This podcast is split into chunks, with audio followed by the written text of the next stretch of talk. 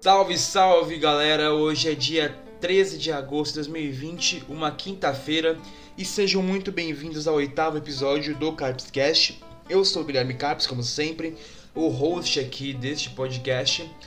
E depois de quase dois meses aí sem postar nada, estamos de volta. É, para quem não sabe, eu tenho um projeto paralelo a esse, então eu andei meio ocupado trabalhando somente nele, eu foquei é, todo o meu tempo somente nesse projeto. É, então você que já está aí no, no, Spotify, já está aí no Google Podcasts, quando você terminar esse episódio, já pesquisa aí é, Somos Liverpool, que é o podcast que eu faço paralelo a esse que eu participo. É, vai ajudar bastante, dá uma força lá. Você que gosta de futebol, gosta de futebol inglês, mais especificamente do Liverpool. Né? Então, por isso que eu dei uma sumida, eu dediquei bastante do meu tempo para aquele projeto. Mas eu consegui um tempinho livre para gravar um episódio novo para vocês. E hoje vai ser um episódio bem interessante, porque a gente vai falar sobre comunicação social, né? Mais especificamente sobre publicidade e propaganda e jornalismo, cara. É, então por isso que hoje eu tenho aqui duas convidadas sensacionais. É, uma é a Amanda Fernandes, é, ela é minha amiga já há um pouco mais de três anos. Ela está cursando, cara, o quarto semestre de jornalismo pela Unip. E a gente vai conversar um pouco sobre né, a faculdade, sobre a profissão, mercado de trabalho, tudo isso. E a outra convidada, antes de apresentar ela, eu queria agradecer muito ao Diego, Diego Bertoldo, que participa comigo do podcast da Somos Liverpool, que ele meio que fez a ponte entre eu e essa convidada aí, é ele que meio que chamou ela para participar é, desse episódio, que é Amanda Bertoldo. Sim, temos duas Amandas aqui hoje, vai ser um pouco confuso, talvez vai ser sim, mas é isso a gente né, vai levando. Então a Amanda ela tá atualmente no quarto semestre de publicidade e propaganda pela UNAERP, cara, lá em Ribeirão Preto. E a gente vai conversar um pouco aí sobre é, o impacto da comunicação social na sociedade, sobre matéria de faculdade, tudo isso. E vocês vão acompanhar aí nossa conversa aí pelos próximos 40 minutos, uma hora, né? Depende do tempo do podcast. E é isso, espero que vocês gostem e vamos aí. Então, meninas, primeiramente, boa noite. É... Podem se apresentar, falar sobre vocês aí. É, eu vou chamar vocês pelo sobrenome, né? Porque, como eu disse, duas Amandas é muito pra mim. Então, acho que começar pela, pela Fernandes, que eu conheço há mais tempo. Então, faça as honras. Tá. É, oi, gente. Eu sou Amanda Fernandes, eu tenho 19 anos e atualmente eu tô. Né, semana que vem, na verdade, eu começo o quarto semestre de jornalismo na Unip. Boa. Agora, Amanda Bertoldo, por favor, quem é você? Diga. Bom, eu sou a Amanda Bertoldo, né? no caso, tenho 19 anos. Eu também, semana que vem, começo a quarta etapa de publicidade e propaganda, também na UNAERP. Nossa, então todos temos 19 anos aqui, que maravilha. pois é. Então vamos começar é, pela primeira pergunta que eu tenho para vocês. Essa eu vou especificamente começar com a com a Bertoldo, porque um passarinho me contou que antes de você fazer PP, você fazia moda, né? Sim, eu fazia. Ah, então, eu queria saber, tipo, como que foi? Tipo, você fazia moda e você perceber que, tipo, não era para você aquilo e daí você escolheu fazer publicidade? Tipo, quando você teve esse, esse estalo assim na sua cabeça, mais ou menos? Então, é, primeiro que a gente sai do ensino médio muito imaturo, né, para escolher uma, uma carreira, né? E eu achava assim que moda era aquilo que eu queria fazer, tava certa disso, né? Só que a hora que a gente entra na faculdade é uma outra realidade. A gente aprende que nem tudo é aquilo que a gente imagina, né? E no, na metade da faculdade, de, do, do primeiro ano, né, da faculdade de moda, eu fiz um estágio, né? Eu consegui ver um pouco mais a carreira de perto, né? Como que funciona. Eu fiz um estágio nisso. E aí eu percebi assim, não é isso que eu tô procurando, sabe? E eu sempre gostei muito é, de marketing, gostei de, sempre gostei de criação também, é, mídias sociais, enfim. E foi aí que, que no final do primeiro ano da faculdade de moda, eu não estava satisfeita, né, com o que eu tinha visto na faculdade. E eu resolvi trocar de faculdade. Aí eu falei, ah, vai ser meio que um chute no escuro, né? Porque eu não, eu não sei se é isso mesmo, mas no fim deu tudo certo e hoje eu tô extremamente feliz naquilo que eu tô fazendo. Nossa, realmente, essa parte que você sair do ensino médio muito imaturo é, é muito real. Porque Sim. eu passo muito por isso, porque, tipo, eu também, eu sou completamente apaixonado por comunicação. É, qualquer área, assim, me encanta de verdade. E a minha mãe, tipo, ela meio que não concorda, tá ligado? Ela quer que eu faça alguma faculdade padrão, sei lá, quer que eu seja advogado, Ai, médico, normal, mas, mano, normal. isso não é pra mim, tá ligado? Eu tentei fazer alguns cursos ali, tipo, informática, mas quando eu vi que não era pra mim, eu falei, não, eu quero fazer o que eu Não gosto. rola, né? Isso não rola, não vai, não vai. Agora, Fernandes, a gente, você, como a gente conhece há bastante tempo já, você já falava pra mim que você queria fazer história, outras coisas, né? Exatamente. Como você acabou caindo no jornalismo, menina? Como? Então, eu eu queria muito fazer história, né? Tipo, desde o segundo ano do ensino médio até o terceiro ano, até acho que janeiro de 2019, eu queria muito fazer história. Só que a nota não deu, nem para USP, nem para Uninove, que é um curso de licenciatura, né, que tinha aqui em São Paulo. E aí acabou que eu tentei psicologia como segunda opção, porém também não deu. Para minha surpresa, e aí eu pensei, por que não jornalismo? Porque era um curso que eu já tinha pesquisado, né, anos anteriores. Eu pesquisava, né, porque poderia ser uma opção, já que é um curso de humanas, e eu sou de humanas, óbvio. E aí eu acabei tentando, né? Fui lá, me tentei como uma primeira opção jornalismo, passei. E aí eu falei, agora me resta mesmo conhecer jornalismo, né? Assim, em uma semana tudo mudou. Eu pensei que ia passar em história, mas aí eu acabei passando em jornalismo e eu decidi que eu ia conhecer jornalismo ali, naquele momento. E eu acabei gostando de jornalismo, né? Com o passar do primeiro semestre. Porque é um curso que você tem. Você conhece muitas coisas. Você tem matérias de design gráfico, né? Como eu tive esse terceiro semestre, né? Fazendo uma revista. Você tem Sabe, você estuda muitas áreas. Então eu me interessei bastante e gostei bastante, porque de tudo que eu gosto tem um pouco. E como eu queria fazer história, eu posso falar de história, escrever sobre história, assim como eu escrevo em um curso de jornalismo. Não preciso fazer história, mas eu, claro, quando vou escrever, eu escuto outros historiadores. Ah, então meio que uma complementou a outra ali, né? Tipo, eu também, no, no meu caso, é, eu já te falei várias vezes, né? Que o meu, mano, meu sonho de princesa foi sempre estudar lá em Morumbi. Sempre Aham. falei isso, sempre. Nossa, é meu sonho. É, e, e assim que eu saí do ensino médio, já prestei pra EMB. Tipo, eu falei, se eu quero começar, eu quero começar de cima, né? Quem nunca? É, e tipo assim, eu prestei pra três, eu prestei pra cinema, rádio, TV e jornalismo. É, eu acabei passando pras três com bolsa, só que tem um problema. A EMB, mesmo com bolsa, é caro, né? Muito caro. Se muda. Porque antes parecia que meu celular tinha quebrado sem, com a tela. Então, tipo, tinha arrastado com o aí-? Sim. eu acabei não passando nenhuma, né? Porque a EMB, como eu disse, mesmo com, com bolsa, é muito cara. Então, como você já disse que, tipo, história e jornalismo meio que uma se completa a outra, já deu um, um gancho perfeito para a próxima pergunta. Porque pelo que a gente vinha conversando, assim, quando eu propus essa ideia de você gravar comigo, você comentou que era até interessante ter uma pessoa de publicidade junto, porque você disse meio que é, as duas profissões, é, as duas áreas caminham meio que, que junto ali, lado a lado, né? Sim, Então- em alguns aspectos, sim. Uhum. Elas caminham, né? É, inclusive, para complementar, inclusive o que ela falou, né, de história, complementar o jornalismo, é igualzinho comigo. Tipo, eu é, faço trabalho de influência digital, eu continuo gostando de moda, que era a minha antiga faculdade, só que eu não tô exercendo aquilo, é mais como um hobby dentro da publicidade, se for ver. Exatamente. Bem parecida a história. Sim. Uhum, Então, é, parecido também comigo, porque quando eu pesquisei por fazer cinema é, e eu vi que era tipo muito caro, é, eu escolhi pela tentar rádio e TV, que tipo, pra mim era quase a mesma coisa, era porque quase...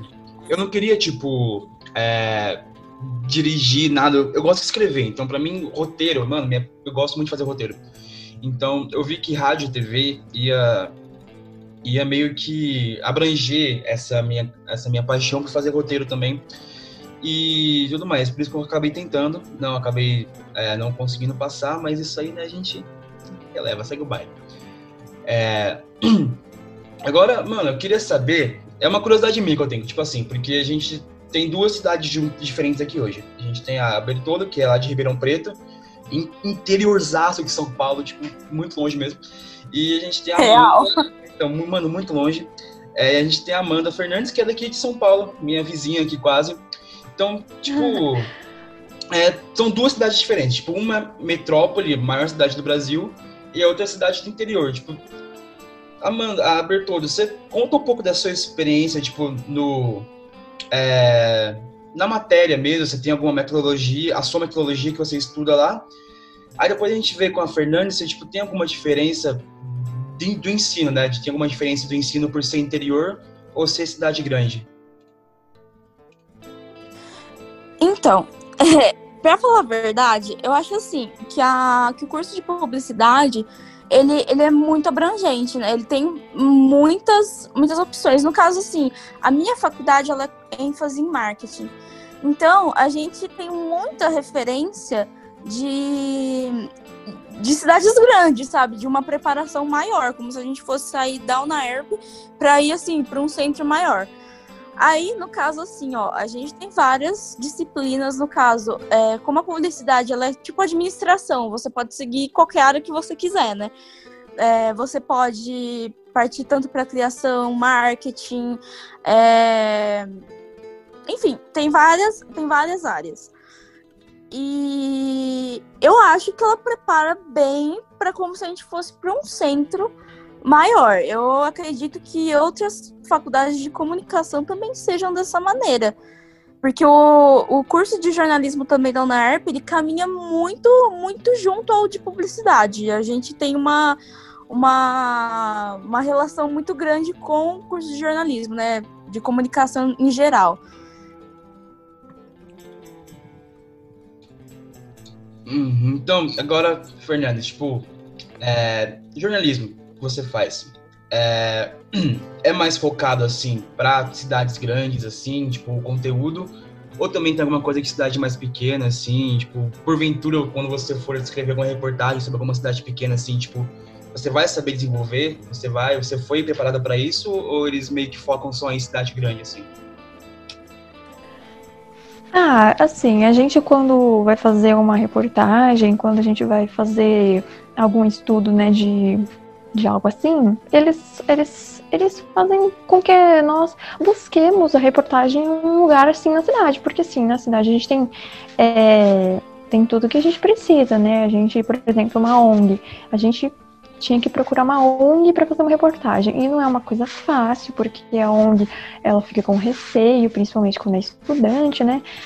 De medo de levar um rolo, né? Ai, vamos fazer uma reportagem, aí depois eu te dou um, uma ajuda voluntária. E aí eles ficam com medo de fazer, de dar esse rolo, então eles não aceitam qualquer um. Mas como você está na cidade, você pode buscar por várias ONGs, né? Então, aqui para fazer trabalhos e principalmente estágio, você tem mais oportunidades, né? Mas, assim, eu vejo que é um curso que ele já está, né? Ele está sendo passado como se a metrópole fosse, né? Todo mundo morasse na, na, na metrópole, né? Na, na unidade que eu faço, tem muita gente que vem mais de Mogi, né? De lugares mais afastados, da zona leste do centro. E por mais que eles tenham dificuldades, eles são obrigados a se adaptarem, né, a fazer um curso lá e terem que buscar oportunidades de trabalho e reportagens nas cidades deles, né? Hum, não, vejo bem. E você me deu é, uma ideia agora para uma pergunta que veio completamente agora. Tipo, é, questão de, de estrutura. É, espaço, estúdio, material didático, tudo isso, até o corpo docente mesmo, é, tanto a Unip quanto a UNAERP, tipo, vocês acham que elas têm uma estrutura da hora, assim, para formar um bom profissional? Ou vocês têm meio que é, se esforçar, assim, é, mais por não ter uma estrutura legal? O que vocês acham disso? Atualmente, com a pandemia, tá meio precário né, a situação, porque você tem que fazer tudo de casa, né? E é bem complicado. Tipo, esse terceiro semestre eu tive que fazer uma revista e nem todo mundo tinha condição de conseguir baixar o, o programa, né, para fazer uma revista. Então, a, a, carga cabia em quem conseguia ter o programa, né, ou ter um computador que baixasse o programa, né. Mas fora da pandemia, eu vejo que a Unip tem uma estrutura sim boa, tem estúdio de rádio TV, tem estúdio, né, de TV, né, com os equipamentos lá. Eu realmente não tenho que reclamar, né? Acho que a única coisa que eu reclamaria é um pouco da lerdeza dos computadores, mas de resto, eu acho uma estrutura muito boa. E não na app aí, Bertolda, é legal também ou tem alguma coisa que você tem a reclamar? Então, que nem a outra Amanda falou, né? No caso, agora, em situação de pandemia, a gente também está passando por uma situação bem precária, porque, no caso, semestre passado eu tive aula de produção gráfica. E as aulas são totalmente práticas, né? A gente tinha o laboratório lá de, de computador e tal. E a gente teve que fazer tudo de casa depois, usando o programa de celular, sendo que na UNARP a gente tem os computadores já com todos os programas da Adobe e tudo mais. E aí a gente não conseguiu ter uma aula assim proveitosa. Aí também mensalidade não abaixou, né? Que é uma situação complicada, né? Uns é, não concordam em abaixar mensalidade, outros concordam. Mas o presencial da UNAERP eu acho muito bom. É, contanto que, assim, você tem uma estrutura lá que não só para você fazer trabalhos, realizações acadêmicas, mas para você passar o tempo lá, você tem muitas opções. Só, não é só para ter aula. Então, tipo, a estrutura é muito boa, mas em situação de pandemia, realmente, eu acho que todo mundo tá passando por uma situação bem difícil, né? Não, sim, essa questão de pandemia, tipo, afetou todo mundo. Eu, inclusive, é, eu não, não dou certo com aula online. É, não sei porquê, tipo, não, não dá certo. Por exemplo, hoje, eu tinha uma aula sete horas. Eu lembrei agora que eu tinha uma aula sete horas, porque eu tô falando de aula agora com vocês para você ver meu nível de, de foco que eu tenho. Mas assim, é. pois é. Então, agora que eu lembrei, eu tô lembrando aqui, eu falei, opa, eu acho que eu esqueci um negócio importante. Mas agora já foi. Não, e, e, sinceramente, eu vou falar assim, é, com aquela, ver, aquela vergonhinha na cara, mas tudo bem. Não, espero tipo, que meu professor eu... ouve, velho. Isso que é o pior. não, e assim, eu vão me desculpar, mas eu não consigo ficar acordada. não, não dá. Dependendo do professor, é complicado mesmo, viu? Não, é, não, não, não tem jeito, gente. Eu tava tendo aula de história da arte semestre passado. Pensa numa coisa que era impossível de, de, de ficar acordado. Não, não dava. Se não tiver dinâmica, não adianta, gente. Real. Não, realmente, tem umas matérias que na sala já é difícil ficar acordado. Agora você na sua casa, uhum. na cama, imagina como deve ser. Igual eu, é, essa aula que eu tinha hoje era de gramática, de inglês. Mano, gramática é um negócio que eu odeio. Odeio até de português, imagina de inglês. Então, é Nossa, realmente. complicadíssimo. Então, realmente não tava nem um pouco é, ligado para isso. É, mas voltando a falar de estrutura, eu queria citar mais uma vez a Embi Morumbi aqui, porque, mano, não tem como. É é, a Embi é meu sonho princesa, né? Cara, quando eu visitei o campus da Moca, da Embi, mano, foi um negócio surreal. Porque os caras têm, tipo, mano, tem um estúdio dentro da faculdade, tá ligado? Tem, tem tipo um Projac dentro da faculdade. Mano, eles têm câmera, tipo, de última geração, tem, tem microfone, tem estúdio para fazer jornal. Tipo, a faculdade tem um jornal próprio deles. E, mano, como eu vi aquilo, eu fiquei encantado. Tipo, eu pensei, vou estudar aqui. Só que quando eu vi o preço, eu falei, não vou. Mas quem sabe um dia. É, é triste, né? Se Nossa, apaixonar muito. por uma universidade que tá meio distante de você. Não, pior que tá aqui do lado, velho. Distante, não é distante mas tá. Então, esse que é o problema, distante de dinheiro. Mas, enfim. Você, você, você, você citou passar tempo em faculdade, mano. a MB dá pra morar lá dentro, velho. Porque, tipo, mano, tem um Starbucks dentro da faculdade. Tem um Subway dentro da faculdade. Mano, o campus É da... sério? Sim, o campus da Moca da MB Morumbi é o negócio mais surreal que eu vi na minha vida. É tipo Hogwarts, assim, nível de magia, tá ligado? Menino, na UNARP só tá? tem salgadinho Alzira. Então, mano.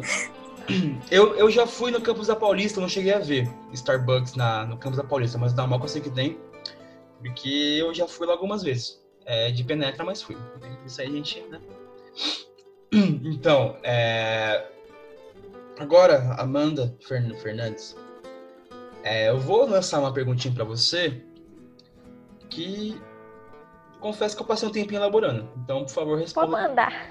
É, então assim, é, a gente tá passando por momentos muito difíceis com questão de fake news, notícias falsas, e não é de hoje. Já tem uns bons Uhum. anos que isso tá acontecendo. Então, tipo, a importância de um jornalista sério, tipo, é extrema, sabe? Pra nos dar uma luz sobre os fatos que acontecem. E, Sim. tipo assim, eu queria. A pergunta.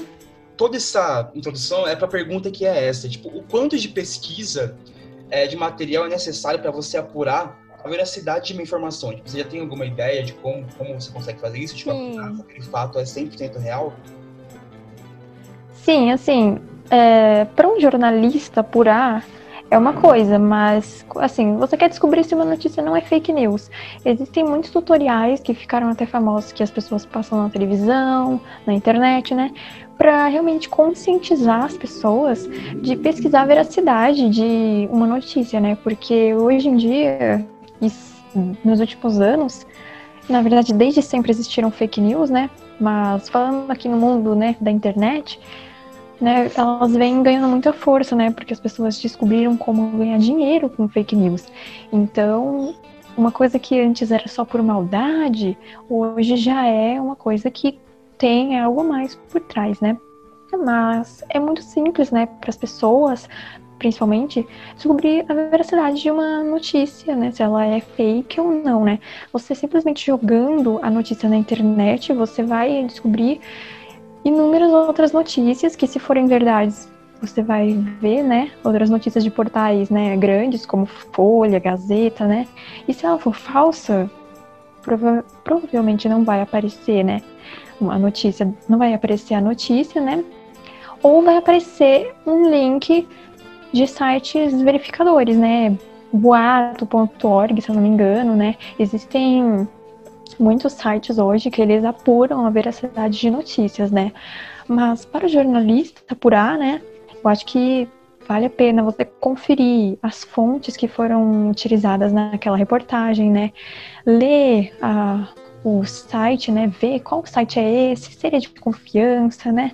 Eu acho que são coisas simples que um- até uma pessoa comum pode tentar fazer.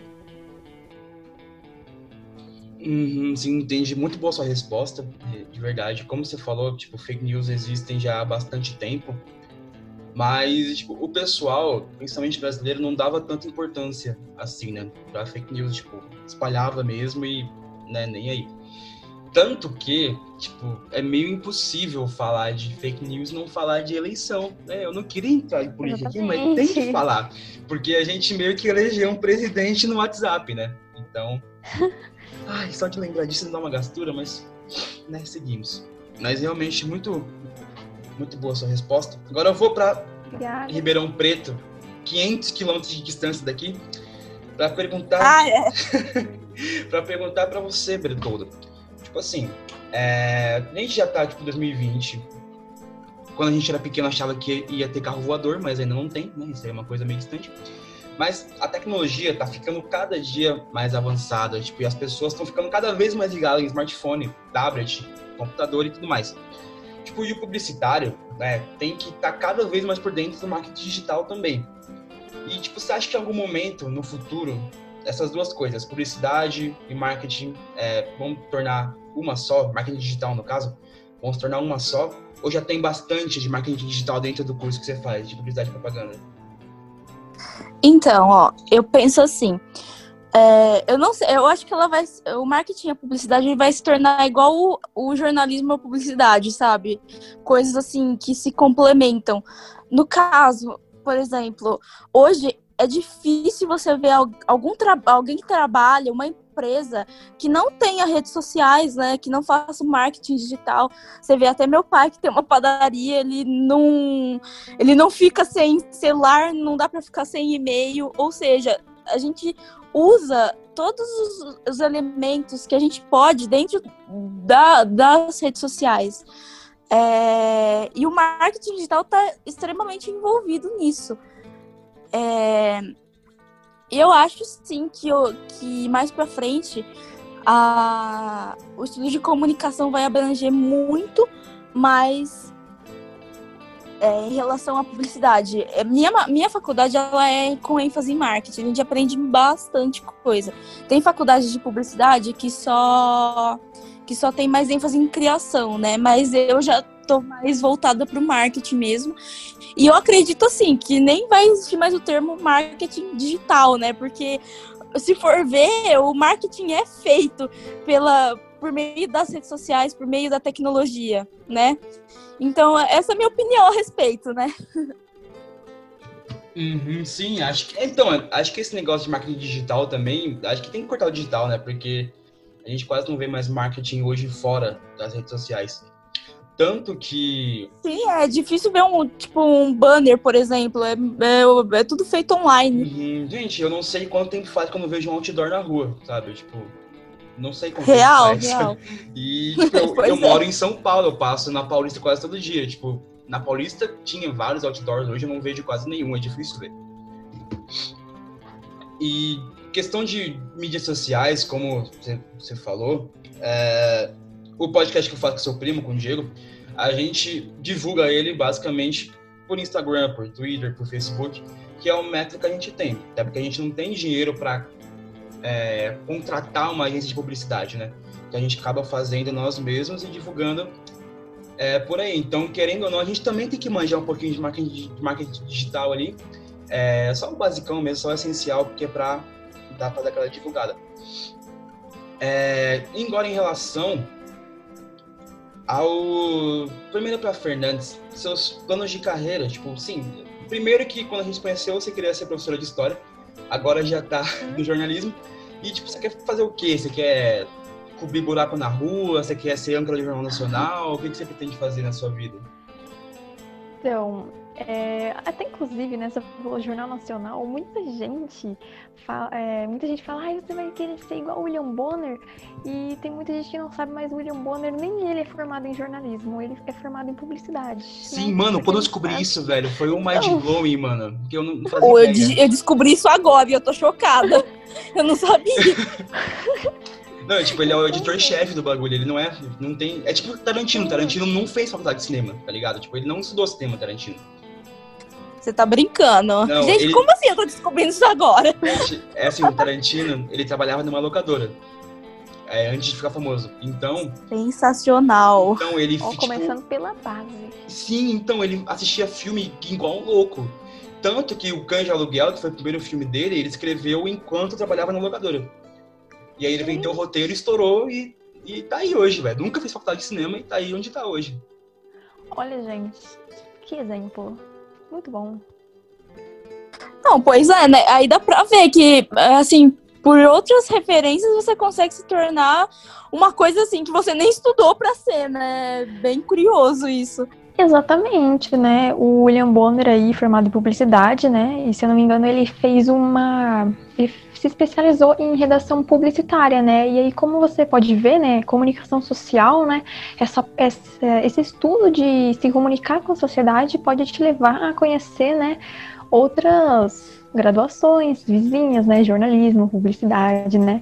E até Exato minha professora fala, né, que tem muita gente que, por exemplo, no, por exemplo, no primeiro semestre da, de comunicação social, jornalismo e publicidade tem, acho que umas quatro matérias conjuntas no meu curso, né? E aí acaba que muita gente vai migrando, assim, ah, estou em publicidade e mudei para jornalismo, e vice-versa, né? Mas como você estava perguntando lá inicialmente, eu atualmente não tenho nenhuma eu ainda não tenho uma escolha assim concreta do que eu quero seguir, sabe? Porque jornalismo ele te dá diversas opções, sabe? Uma hora você pode querer trabalhar na comunicação interna de uma empresa do seu bairro e no outro dia você pode simplesmente escolher trabalhar na televisão, sabe? Ser repórter de televisão e tá aí mostra para o Brasil todo. Então, por ter tantas, é, tantas opções, eu ainda estou um pouco indecisa, mas atualmente eu estou me dedicando a reportagens históricas, né? Escrever um pouco sobre história. Nossa, assim, sensacional. Então, é, é tipo eu. Quando eu é, comecei, assim, a esco escolher, em casa, né, uma profissão, eu falei, é, não, eu quero ser diretor de cinema, justamente por causa do Tarantino. Porque quando eu era mais novo, assim, eu era obcecado pelo Tarantino. Tipo, ainda sou um pouco, mas não tanto quanto antes. É, inclusive, curiosidade, a gente faz aniversário no mesmo dia, tá? Eu e o Tarantino. Só pra deixar registrado. É... Incrível! 27 de março, só pra deixar registrado. Mas beleza. Só pra me gabar. Mas assim, eu queria muito ser diretor. E daí, tipo, eu tive um teste, assim, eu fiz um curta-metragem, né? Já faz uns bons anos isso, faz uns três anos já.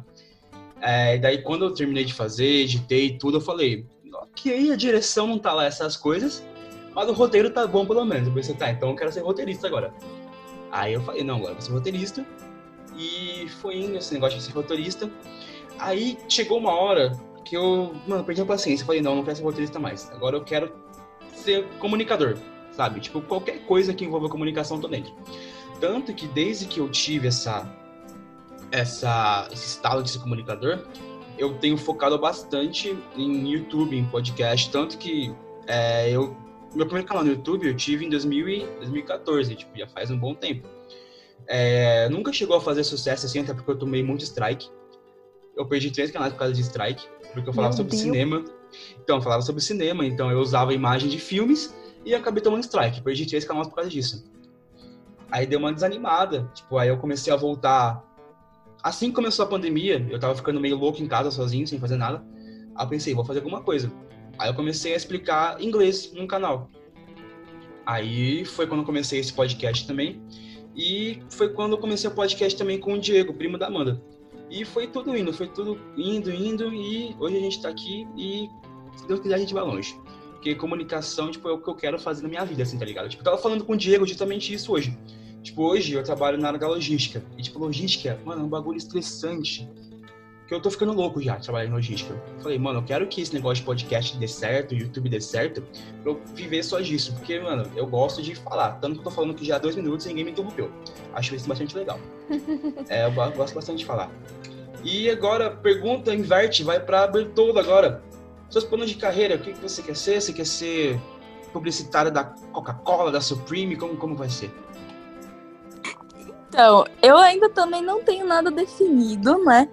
dentro da publicidade que eu tô fazendo agora, é que eu tô tentando trabalhar com influência digital, né? Só no Instagram por enquanto, porque o YouTube dá um trabalhinho, né? Você sabe, né? Que, que, que, dá um trabalhinho para editar as Bastante. coisas. É, e aí já com pouco tempo já tá dando bastante resultado. Então, o que eu penso é que futuramente, se der certo, é, eu quero trabalhar com influência digital, mas uma coisa secundária, sabe? Eu quero ter um emprego mesmo, mas eu ainda não sei aonde. e depois ir trabalhando com influência digital também. Como eu vou dar conta disso? Não sei, mas continuamos aí firmes nessa, nessa ideia. Por enquanto, é o que eu penso. E, inclusive, eu queria até comentar com você que eh, a gente estava falando bastante de cinema, eu também sou apaixonada por cinema, adoro. E na publicidade a gente também vê muita coisa de cinema. Não sei se você sabia. Uhum, inclusive eu ia comentar isso, que tipo, eu tenho um amigo que ele faz, né, publicidade propaganda, e teve um trabalho que tipo, ele não conseguia fazer de jeito nenhum. Aí ele passou para mim fazer. É, que era o quê? Ele tinha que analisar um filme que era. Acho que você já deve ter visto na faculdade, que é Proibido Fumar, o nome do filme. Sim, já vi sim. Sim, então ele passou esse trabalho para eu fazer, aí eu analisei o roteiro com ele, expliquei o que eu tinha que fazer, tudo. Mano, achei bem legal, tipo, achei até. Eu fiquei surpreso, porque eu não sabia realmente que, tipo, a publicidade é, também vinha pro lado do cinema. É, porque antigamente você não via tanta publicidade no cinema. Agora, hoje em dia, você, o cinema é quase que uma grande propaganda, né? Tanto que até mesmo a Netflix é uma grande publicitária, né? Porque nas séries dela você vê o quê? Você vê celular da Apple, você vê Starbucks, tipo, tudo aquilo é publicidade, né? Sim, nossa, pois é, e a gente teve uma matéria que uma disciplina, né, uma que chama narrativas transmídias. Não sei se você já ouviu esse termo. Nossa, nunca. É tipo Bhaskara pra mim, nunca.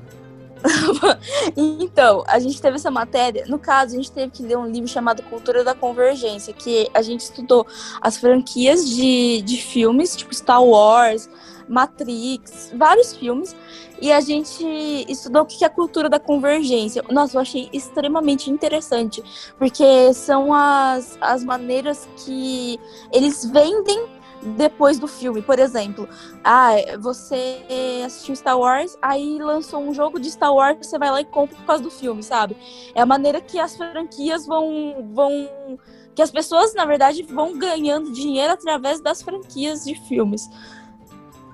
Opa! É, então, eu, eu queria comentar um negócio, a minha indignação com a indústria de marketing e do cinema, que é o quê? Mano, a maior sacanagem já feita na história da humanidade, que é o combo de pipoca, que vem com brinde. Por quê? Porque você vai ver o filme, você quer comprar o combo, tá ligado? Tipo, mano, essa, para mim, é a estratégia de marketing mais bem bolada que já inventaram tá ligado? Porque, tipo, eu mesmo, eu tenho uns 7, 8 brindes aqui na minha prateleira, tá ligado? E cada brinde disso foi 50 reais. Então imagina o dinheiro que a gente não gasta com esses negócios, né? Então, tipo, mano, a, man, a banda Bertoldo, eu sei que manja mais de marketing que eu. Tipo, o que, que você vê disso? Você acha que é um bagulho que o pessoal pensou bem para fazer assim, tipo, e acertou e acertou em cheio? com toda a certeza do mundo. Sabe? Porque, pensa assim, ó. A, a gente já vê assim que já a pipoca do cinema, ela já é um marketing, pode perceber, porque a gente pensa em filme, a gente pensa no que a gente vai comer assistindo filme. Aí você vai lá, você compra a pipoca do cinema que é mais cara do que o filme. Você já percebeu? E aí a uhum. pessoa vai lá, vê o combo no caso, assim, ó, por exemplo, a gente vai ver os filmes dos Vingadores. Aí tem a cabeça do Thor lá para você colocar a pipoca dentro. Como que você não vai comprar? Me fala. Nossa, no Guerra Infinita eu comprei a do Thanos, a manopla, porque não tem como não comprar. De verdade, é muito lindo. Real. E eu... meu, meu primo foi assistir, acho que três vezes os filmes pra, pra poder comprar baldes diferentes com, a, com as cabeças dos Vingadores, sabe? Eu achei sensacional. como que a pessoa é influenciada a comprar a cabeça dos Vingadores pra pôr pipoca. Não, é mas, mar maravilhoso. Maravilhoso. Mano, ó, eu tenho uma indignação também aqui, que foi o brinde que eu acho que eu mais arrependi de comprar que foi quando eu fui assistir o Star Wars o último, Ascensão Skywalker. Eu comprei o balde e também veio um copo em formato de sabre de luz. Tipo assim, eu tava empolgadaço. Aí depois que acabou o filme, mano, eu me arrependi num nível, porque o filme é, é ruim, tá ligado? Querendo ou não, é ruim. É Ascensão Skywalker, mas, né, fazer o que? O marketing foi bem feito, acabei comprando. E é isso, me arrependo, mas tá aqui. E uso até hoje. Né, comprei e vou usar. Agora, Fernandes, você. É uma dúvida que eu tenho. É, eu nunca pesquisei isso. Tipo, eu li em algum lugar, não lembro aonde. Talvez seja fake news, talvez seja, não sei. Vamos pesquisar a fonte. É, pra ser. Já que a gente tá falando de cinema, pra ser crítico de cinema, primeiro você tem que ser formado em jornalismo, né? Eu tô meio louco? Então, eu, recentemente, eu fiz um, uma. Eu, eu acompanhei uma websérie do Cine, cinematográfico. Cinema... Qual é a palavra mesmo? Como é que é a palavra mesmo? Cinematográfica. Exatamente, muito obrigada. É do Arthur Touto, você conhece? O nome não me é estranho, mas acho que eu já vi alguma coisa dele.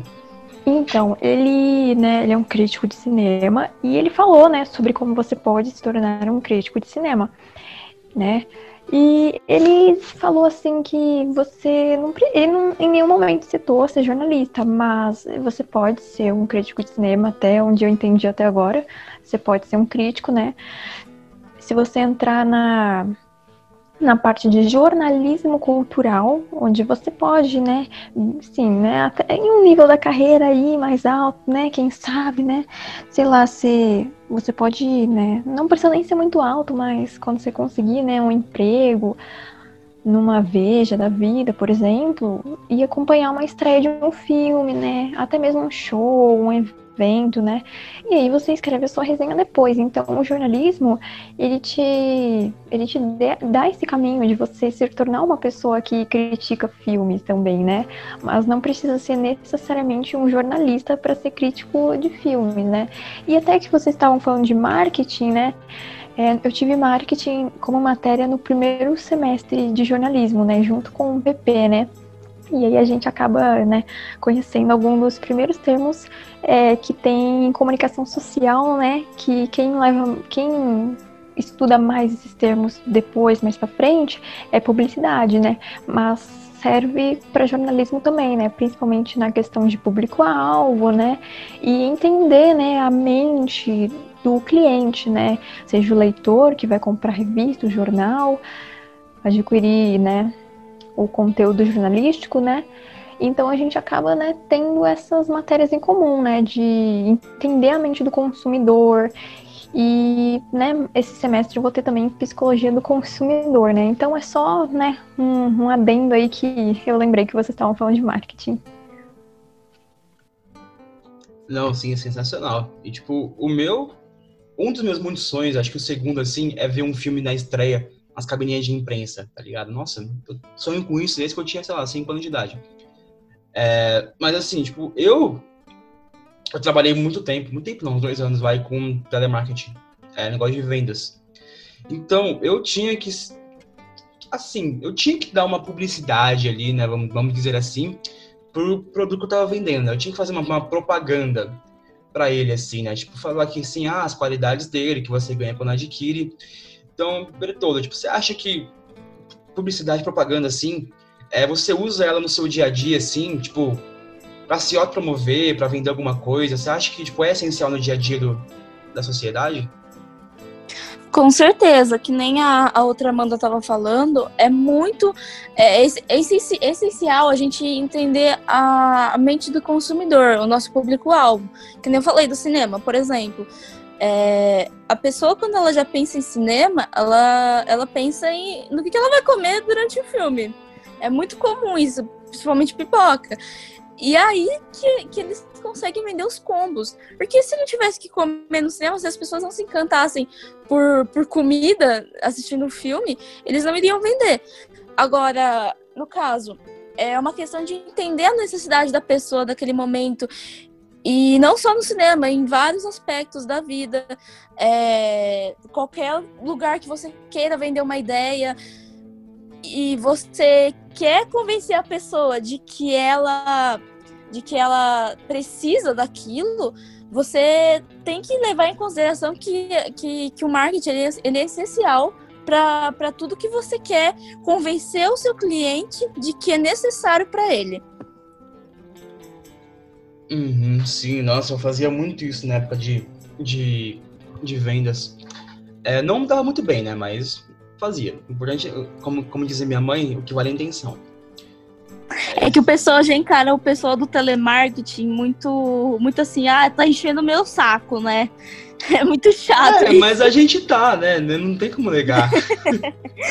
então eles, assim, por mais que você tenha uma ideia legal para vender, eles não querem ouvir muito, né? Uhum, tipo assim, é, eu não vou forçar alguém a ouvir esse episódio que vai ter tipo uma hora, uma hora e vinte, tá ligado? A pessoa vai ouvir se ela quiser. Real. Mas eu vou fazer o quê? Vou usar minha publicidade para tentar fazer ela ouvir, mesmo que ela não queira. Mas você pode ver que, por exemplo, é, eu que tô tentando trabalhar com influência digital, a gente vende muita ideia. E até para a gente criar um modelo no store, por exemplo. É igualzinho criar um roteiro. Você tem que ter um começo, meio e fim, como se fosse a jornada do herói, sabe? E aí a gente, no caso, cria um início para atrair, para atrair o público-alvo, depois a gente apresenta o produto sem apego com ele, e no final a gente mostra o resultado o tanto de, de gente que vai atrás de tais produtos que você usa no store é impressionante. Nem eu, eu não sabia que eu tinha capacidade de fazer isso. E muita gente vem falar: Nossa, comprei tal produto porque você me vendeu essa ideia. Então é uma coisa que tá muito em alta, principalmente no Instagram, né? O Instagram, para mim, ele ultrapassou totalmente o Facebook, né? E ele tá sendo uma ferramenta de vendas enorme, tanto por influência digital, lojas, enfim, muita, muita variedade. Uhum, sim, eu entendo que tipo, você tem que fazer meio que um. Você faz quase que um curta-metragem ali, né? Quando você vai fazer alguma divulgação de um produto. Você tem o começo para introduzir, aí você tem ali meio que seria equivalente ao segundo ato que você fala, né? Sobre o produto. Isso. E o terceiro ato final, que é. A conclusão, né? A conclusão, igual você falou, é jornada, jornada do herói, que é um termo do cinema que eu, que eu gosto. Jornada do herói é, mano, um negócio sensacional. Eu, é... eu, vi na publicidade. Nossa, gente, eu adorei saber a jornada do herói. A gente teve que ler aquele livro do, do Campbell, que é enorme, horrível de ler, uhum. mas muito, muito bom, sabe? Sim. Tipo, pra conhecimento interno, né? Porque eu gosto muito de cinema. Eu, meu Deus, eu sou apaixonada por cinema, então conhecer, conhecer tudo isso foi muito, muito legal. Hum, sim, eu também. Eu tô estudando cinema meio que indiretamente, sabe? Tipo, eu comprei uns livros e tal, tô vendo vídeo no YouTube. É, comprei livro à toa, que eu quase não leio, de verdade. Eu não sou pessoa de ler. Eu gosto de ouvir audiobook. Audiobook eu tenho Eu também. Eu sou assim audiobook. também. Nunca gostei de ler. É porque, tipo assim, eu tenho um negócio que é déficit de atenção. Então, tipo, eu não consigo me concentrar. Real. Não consigo. Tipo, não é que eu não quero, eu não consigo. Sabe? E, tipo, é um grande empecilho para essas aulas online que eu tô tendo também. Quando... Eu tenho sono. Ah, sim. tipo, sono é um dos, dos sintomas, sintomas assim, acho que umas causas do, do, do, DDA, né? Você ter sono, você não conseguir se concentrar. É, tipo assim, quando eu tinha aula na sala, eu até conseguia, porque tinha todo o ambiente, pá. Agora, quando eu tô na minha casa, tipo, eu tô sentado no meu computador gravando, minha cama tá do meu lado, velho. Eu poderia muito bem, tipo, só virar pro lado assim dormir agora, tá ligado? Mas, tipo, tá interessante aqui. Então, sim, é uma tentação muito grande. Mas eu não vou fazer isso porque a conversa tá muito boa. E ah, já vou pular pra, pra Fernando, sei que já deu um sinal de vida aí agora. Falar contigo coisas, tipo, sobre mercado de trabalho do jornalismo em si. Tipo, você sim. tem noção do que é mais fácil, né, entre aspas, você fazer? Tipo, você começar estagiando numa revista pequena, assim, tipo, ou já começar estagiando num jornal grande, assim, ou até num jornal televisivo, assim, quem sabe um Bom Dia São Paulo, por exemplo, que é bem, bem regional mesmo? Vou falar aqui que em nenhuma dessas opções é mais fácil. Nenhuma. O que está em alta no jornalismo hoje, que está até remunerando melhor e que está contratando mais, na verdade, é a assessoria de imprensa que publicidade e propaganda também você pode entrar nessa carreira, né, sendo publicitário ou tem ou ou sendo formado em relações públicas, né, que é outra área da é outra, né, habilitação da comunicação social. Então, é a assessoria de imprensa que está aí, né, contratando cerca, né, segundo o meu professor de assessoria, 70% dos jornalistas estão indo para assessoria de imprensa, né? Eles são, estão na área de assessoria de imprensa. Caraca, essa eu confesso que eu não sabia. Talvez eu esteja muito desatualizado. Talvez eu seja um pensamento em revista ainda, porque eu sou uma pessoa é. idosa. As pessoas muito pensam nisso, né? Ah, jornalismo, revista ou jornal de TV, né? Só que a, o jornalismo ele é tão amplo que para você ver a maioria das oportunidades de se começar, né, e que muitas pessoas começam é na assessoria de imprensa, né? Você não é famoso, mas você pelo menos está ganhando seu ganha-pão. Uhum, sim, é, mano, falando em revista, só queria fazer um desabafo rapidinho aqui. Não é triste você imaginar uma geração que vai crescer agora sem ler a revista Recreio. Eu não acho que é triste isso, É muito triste, gente. É muito triste. Não só a revista Recreio, como. Nossa, eu tinha, eu tinha pilhas de revista Recreio, só pra, só pra frisar, né? Nossa, a revista Recreio é uma variedade. Nossa, ela é genial. Só, só pra deixar claro mesmo. Momento nostalgia. Pessoas com menos de 15 anos boiando agora, mas beleza. Ai, gente. Mano, não, real, né? Não, Quem sim, tem menos tipo, de. Não, não sabe, né? Quem 15 tem menos de 15 não sabe, não é. tem ideia. Tipo, imagina você falar pra uma criança que nasceu em 2005, que antes você não tinha Netflix, você tinha que ir no lugar alugar o filme. Tá ligado? Meu, nossa. E pior que ainda existe locadora, sabia? Mano, eu fiquei muito bolado que eu tenho uma locadora aqui perto de casa que eu alugava, tipo, desde que morava com meu pai. E isso Sei. faz muito tempo, porque eu não vejo meu pai faz, faz 15 anos, mas beleza. É, eu alugava lá desde que eu morava com ele. E, tipo, mano, muito, muito, muito tempo. E, tipo, fechou esses dias. Mano, eu fiquei muito bolado, fiquei muito triste, velho. Porque, tipo, parece Ficou que. a- Mano, eu fiquei de luto, porque, tipo, a última parte da minha infância não existe mais, tá ligado? Gente, eu queria só frisar que eu alugo filme toda semana, viu? Na locadora. Gente, De verdade. Temos uma, uma raridade aqui. Pois é. Não, e É pior porque que eu alugava, velho. Eu acho que eu era o único cliente dele, por isso que ele fechou. Não, eu preciso, eu preciso ouvir essa parte depois do podcast que é muito boa, viu? Mas, ó, sinceramente, é porque eu venho ficar aqui num lugar que não tem. é, não tem Netflix, né? Não tem internet. E aí eu trouxe meu DVD pra cá. É uma casa que eu tenho aqui num clube, né? E aí eu venho ficar aqui de vez em quando, porque essa pandemia não permite muitas coisas, mas o que permite é vir aqui nessa casa, né? E aí eu alugo os filmes pra trazer aqui porque não tem internet. Aí eu falo assim, não. E o pior é que, que as pessoas frequentam a locadora que eu, que eu vou. Elas realmente são fiéis a essa locadora. Toda vez que eu vou lá, tem alguém lá dentro também. Nossa, é tipo ponto turístico, tá ligado? Pra, pra cidade. Real, é histórico. Aqui no meu bairro, né, também tem uma locadora e assim, ano passado eu eu não, né, meu pai ele foi alugar pra mim um filme, né, que eu tava precisando pra aula de jornalismo, né? E meu, ele perguntou como que estão, como que tá o movimento aqui? E o cara falou: "Não, tá normal, tá tranquilo". Sabe que a Netflix não não impactou em nada nele, sabe? Que as coisas pra ele estão normais. Eu não sei em que, em que universo paralelo que ele vive, que não tem Netflix, mas Não. ele é uma raridade ali. A pessoa não quer aceitar a derrota, tá ligado? Tipo, É, não. a Netflix acabou com a Blockbuster, tipo, a maior locadora que já existiu no mundo, mas a locadora do bairro não, tá intacta lá, tá, tá firme e forte. A locadora do bairro continua firme e forte. Não, O que que é Blackbuster perto da locadora aqui? Nossa, mano, é, eu queria um outro momento de nostalgia da minha infância. É, eu com as minhas primas, que elas devem estar ouvindo agora também, a gente fazia assim, férias era de lei, vinha passar aqui em casa, a gente alugava tipo 10 filmes, assistia dois e devolvia o resto sem assistir. Não sei se vocês já fizeram isso também, tipo, alugar muito, muito filme e não assistir depois. Ah, deixar de assistir um, tudo bem, né? Mas jogar dinheiro fora assim não dá, não. Ah, pra mim é mais ou menos um mesmo que sobra. Ah, o resto eu assisto. Pelo menos uns, uns três filmes que eu alugo eu tenho que, que assistir. Senão não tem graça, né? Não, sim. Mano, é, o cara da locadora, o dono, inclusive o nome dele é Ricardo, ele também me ouve de vez em quando. É, cara, ele ficava impressionado comigo, porque eu tenho todos os serviços de streaming que você imaginar, eu tenho. Quase não uso, mas eu tenho. Tenho tudo isso, tenho é, Torrent aqui, Polícia Federal, por favor, não me empreende.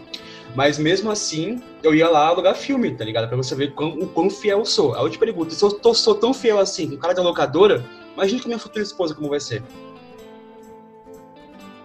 bom, bom demais. Ai, meu Deus. Não, real.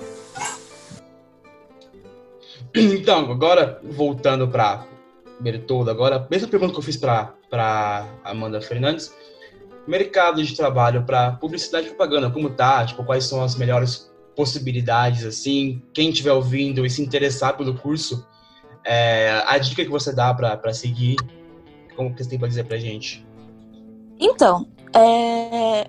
pra falar a verdade, o mercado de publicidade e propaganda, que nem eu disse, ele, o publicidade é um curso neutro, igual a administração, sabe? Você pode partir para diversas áreas. Porém, é, às vezes é um pouco difícil encontrar tais áreas da publicidade, por exemplo, em Ribeirão.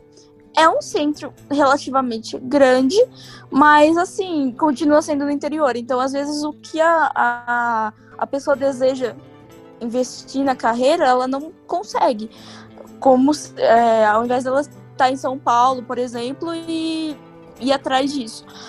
Mas, é, como eu, no caso, não tenho planos para ir a um centro maior como São Paulo e tal, eu investi, eu tô querendo investir mais no marketing, que é uma coisa que tá, que nem a gente comentou antes, tá em alta pra caramba em todos os aspectos do mundo, né? E em Ribeirão, uh, eles trabalham bastante o marketing em todos os lugares. É uma coisa impressionante de se ver. Então, no caso, eu recomendo as pessoas partirem assim, serem curiosas em questão do marketing, sabe? Não descartar de primeiro, porque muita gente gosta de criação. Eu, particularmente, eu gosto de criação como um hobby, mas não para trabalhar, sabe? Então, e também criação, ela é um, é um é uma, um centro mais difícil, né? Não, não é todo lugar, assim, que, que sei lá, adequa alguém que quer é, investir carreira na criação. E cinema também, né? É mais difícil, né? Vocês que estudam, você que estuda cinema sabe, né? E enfim, é mais ou menos isso que eu indico, sabe? Ser, ser curioso ir atrás daquilo que você quer, mas assim, não dispensar outras opções que estão em alta. Uhum, sim, nossa, excelente dica. Tanto essa que eu não recebi antes, mas eu catei essa. É explorar ali diversas áreas, conhecimento, tudo. Como eu já disse, eu quero ser comunicador, não interessa como, só quero ser, sabe? Tipo, não interessa se vai ser, tipo, gravando podcast aqui pro resto da vida ou, sei lá, dirigindo filme dos Vingadores daqui pra frente, não sei, tanto faz para mim. Eu só quero isso, e é isso. E, meninas, já estamos indo aí para quase uma hora de, de papo. Tá muito, muito, muito bom. Mas. A gente vai ter que encerrar, porque eu tenho que dormir, porque eu gosto de dormir bastante. Triste. É... Não, mas, mano, vão ter outras oportunidades, claro. Porque dependendo do feedback, que eu creio que vai ser muito, muito positivo, é, a gente pode voltar aqui, falar muito, muito mais, vamos falar duas, três horas tanto faz. Então vamos, pessoal, vamos para as considerações finais, Amandas no, no plural. Tem alguma mensagem final para dizer? Alguma divulgação na rede social? Sinta-se à vontade. Ah, eu, eu posso falar da revista independente, que eu sou repórter? Meu amor, fica à vontade, você pode tudo. Então, é, eu atualmente, né, como eu disse, eu estou escrevendo reportagens históricas, né? E eu tenho uma, né, eu tenho uma com meus colegas, uma, uma revista independente, que é a revista Cidade Leste, que vocês podem procurar no Instagram, né, que é mais fácil, porque ainda não tem tanto tanta fama assim, né, para você jogar no Google e achar. Mas então, a gente tá lá, a gente escreve alguns artigos, reportagens, dicas culturais para quem mora na zona leste de São Paulo, né? E se você é de outras áreas, pode ficar à vontade e ler, porque tem muita dica muito bacana para vocês que querem dar rolês tops na Zona Leste, né? E sobre o mercado de trabalho, eu queria dar uma dica também, né, para quem quer fazer jornalismo.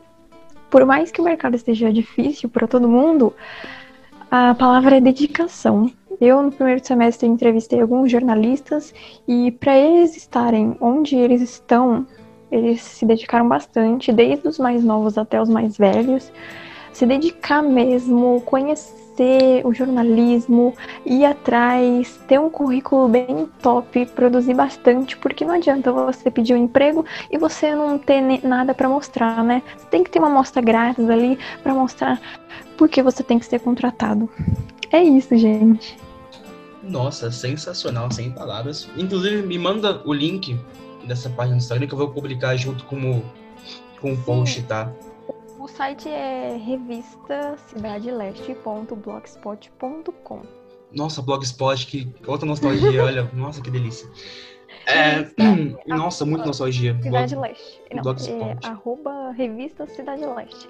Pois é, o Blogspot está está vivo, está vivo. Beleza, eu vou colocar, deixar tudo certinho na descrição do podcast aqui no Spotify. Estamos importantes, estamos no Spotify, né? Agora, a Amanda Bertoldo, do outro lado do estado, pode fazer sua divulgação, fica à vontade. Fala. E no mato, né? Você quis dizer. É, não quis ser tão direto assim, mas de certa forma. Ó, é, complementando o que a outra Amanda também disse, é, é uma dica muito legal. Seja uh, curioso em qualquer carreira que você for seguir, qualquer é, área que você for estudar, seja curioso, seja dedicado, né? A palavra dedicação é muito importante. É, procure saber assim de tudo um pouco, sabe? Você pegar uma pessoa, por exemplo, que trabalha sei lá, de pedreiro, pega e fala assim, ó, oh, como que você faz? O que que você, que que você aprende todos os dias? Procura saber um pouco de cada coisa, porque é, no final você vai ter muito conhecimento e você vai transparecer a sua, sua dedicação para as pessoas. E isso é muito importante, você saber de tudo um pouco, você, você ser dedicado em, em vários aspectos, porque isso acrescenta demais na sua carreira. E, e assim, como pessoa também, não só na sua carreira, mas na sua evolução pessoal. E, enfim, nas considerações finais, eu também queria agradecer pela oportunidade. Eu adorei fazer esse podcast. Eu achei super interessante conversar com pessoas da área da comunicação que gostam daquilo que eu gosto. E aí eu vou deixar é, também o meu Instagram, né? Caso vocês queiram acompanhar o meu trabalho, né? Eu tô no comecinho ainda, mas seria muito legal é, acrescentar mais pessoas dentro do meu trabalho. E é arroba Amanda Bertoldo. O segundo A do Amanda é dois, são dois As. Enfim, é isso. Eu só queria agradecer a oportunidade, foi muito divertido e que possam vir outras oportunidades. Também Nossa, agradeço bastante. Mas com certeza. Ah, desculpa, pode, pode falar à vontade. Não, eu só queria agradecer também, que foi muito interessante, sabe, poder, né, falar para as pessoas um pouco sobre comunicação social, né, fazer essa junção com publicidade, né, porque, querendo ou não, são áreas muito bacanas e às vezes você pode querer publicidade fazer jornalismo e vice-versa. Então, por que não conhecer um pouco das duas? Exatamente, meninas. Agora, meu agradecimento a vocês por disponibilizarem essa uma hora numa quinta-feira à noite, que eu acho sensacional. É, então, ouvintes, sigam lá o Instagram da Amanda Bertoldo, que eu dei um, uma stalkeadinha lá, confesso. Um feed muito bonito, muito bem organizado, eu gostei bastante. E também, valeu, valeu. Nossa, muito bom. Se eu tivesse paciência fazer aquele feed, eu teria feito.